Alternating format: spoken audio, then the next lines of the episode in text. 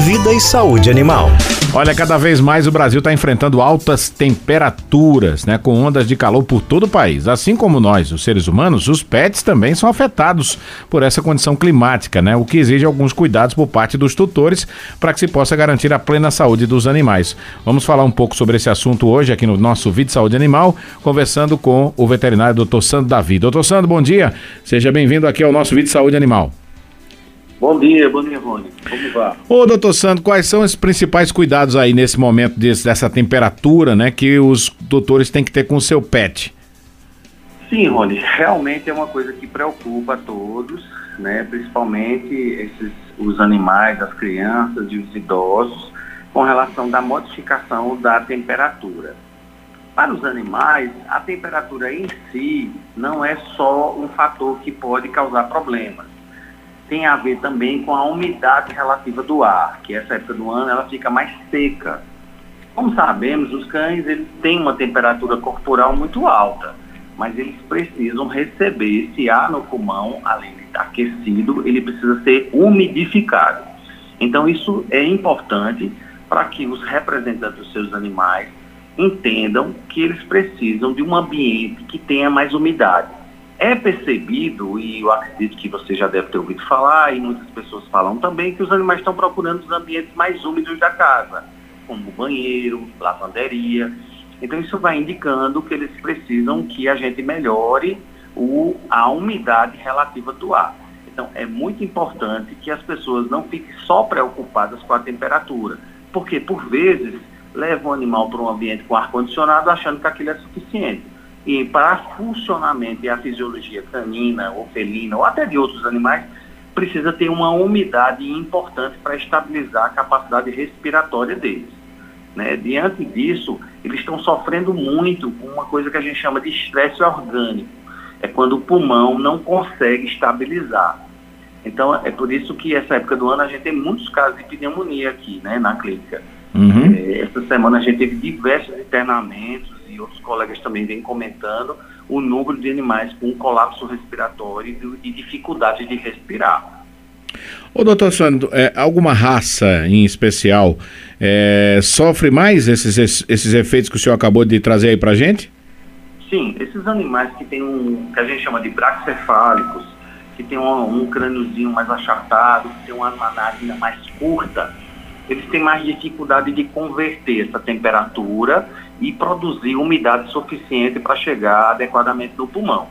Obviamente, aqueles cães que têm focinho mais alongados, eles sofrem também, mas eles têm um poder melhor de umidificar. Por isso que você tanto vai perceber nos cães, eh, os gatos nem tanto, mas nos cães, que alguns observem que o nariz está ficando mais úmido, outros o nariz está ficando mais ressecado. Então, são sinais que indicam não é porque ele tem um nariz achatado que ele vai é, ter mais problemas do que um que tem um nariz mais longo, mas ele consegue estabilizar melhor aquele que tem um nariz mais alongado. Então é por isso que tem que o representante desse animal ficar de olho, observar essa questão do ressecamento nasal, dessa procura por ambientes mais úmidos e favorecer o máximo para eles essa questão da umidade eh, no meio, no ambiente onde ele está eh, vivendo. Uhum. Tem um horário adequado ou específico para eh, para o tutor passear com esse pet nesse período mais quente? Sem falar nisso, o, o piso ele fica mais aquecido uhum. nessa época do ano. Então é preciso que ele regule os horários para o horário logo cedo da manhã ou no início da noite ou até um pouco mais tarde. Evitar uhum. esses horários onde há um pico de calor maior. Obviamente, eles não usam sapatos e ficam, né, pisam no chão, então isso pode aquecer. A gente tem visto casos de queimadura mesmo nas patas dos cães. Então é importante que a pessoa tenha um bom senso de não levar ele para passear nesses horários muito quentes, procurar horários mais frios. Hum. E não esquecer de levar um suporte, uma garrafa d'água, um bebedor automático, para oferecer para ele nessas atividades. doutor Sandro, é, é Tosagem. É, é, bom fazer uma tosagem mais curta naqueles cães que têm um pelo né, é maior, devido a esse calor extremo também? Oh, Rony, veja, fisiologicamente o tamanho do pelo não interfere. Uhum. Muito não. A questão da gente recomendar reduzir o tamanho do pelo porque facilita o trato do animal.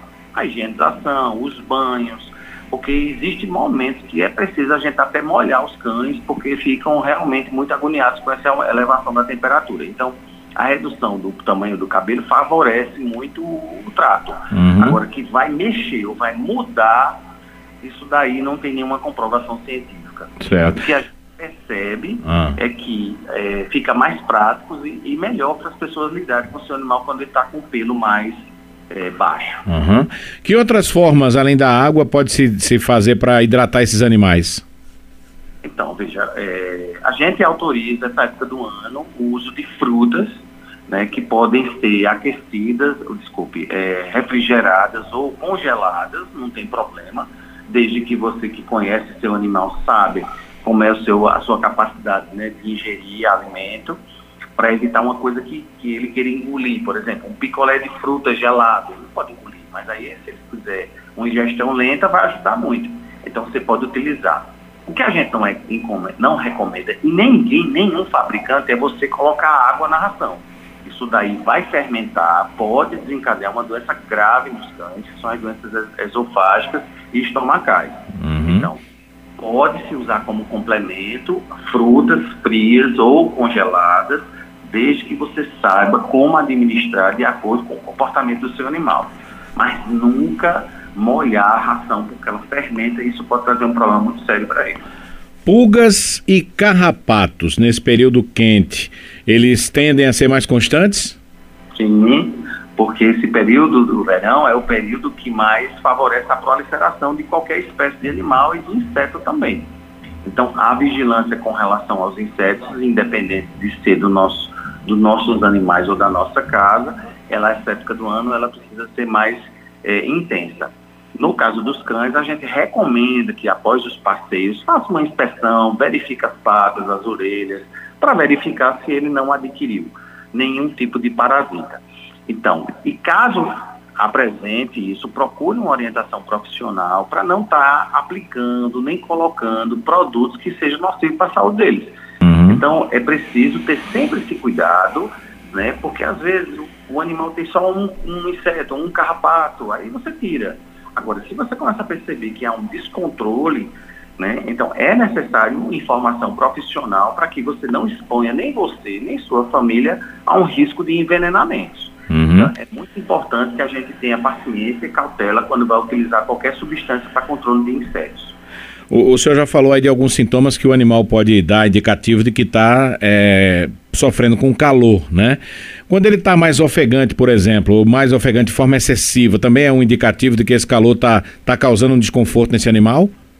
Sim, os cães eles têm um mecanismo de eliminação de calor totalmente pela respiração, eles não transpiram como pessoas. Então, sempre que há uma elevação da temperatura interna, eles movimentam mais a capacidade respiratória semelhante a alguém que está cansado. Quando eles não conseguem controlar isso, eles procuram água.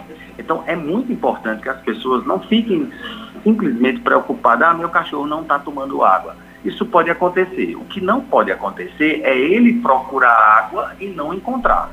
Isso não pode acontecer. Tem que a água estar fria, disponível, em recipientes que facilitem a ingestão desse animal. Então é muito importante que as pessoas distinguam isso. Nos gatos, a coisa é mais séria. O gato não consegue fazer esse tipo de processo, porque ele não sabe respirar pela boca. Ele só consegue respirar pelo nariz. Porém, os gatos, como são animais de desertos, eles conseguem metabolizar melhor essa questão da temperatura. Mas, mesmo assim, a gente não pode esquecer que a água tem que estar disponível e fácil para ingestão. Evitar vasilhas pequenas. Isso inibe o animal a tomar água. Eles preferem uma água mais espalhada. Então acho que você já deve ter ouvido histórias de pessoas que o cachorro ou o gato está indo tomar água no banheiro. Não é porque ele gosta de água de banheiro, é porque a água está espalhada no chão, então facilita a ingestão dele. Então essas vasilhas muito pequenas, esses bebedouros que é para sugar, isso aí é uma alternativa. A recomendação é que esse recipiente seja fácil, amplo, para poder o animal não encostar os bigodes, o pelo dele. Então é importante que as pessoas reflitam. Infelizmente, muita gente não percebe isso e termina muitas vezes o animal desencadeando essas doenças metabólicas causadas por ausência de consumo de líquido. Ok, doutor Sandro, muito obrigado pela participação com a gente aqui, pelas dicas. Satisfação em ouvi-lo. Até uma próxima oportunidade. Obrigado, Rony. Qualquer coisa estamos sempre à disposição. Nós conversamos com o médico veterinário Dr. Sandro Davi hoje aqui no nosso vídeo de saúde animal falando, né, dos cuidados que você tem que ter com o seu pet para enfrentar aí essa onda de calor que nós também estamos vivenciando.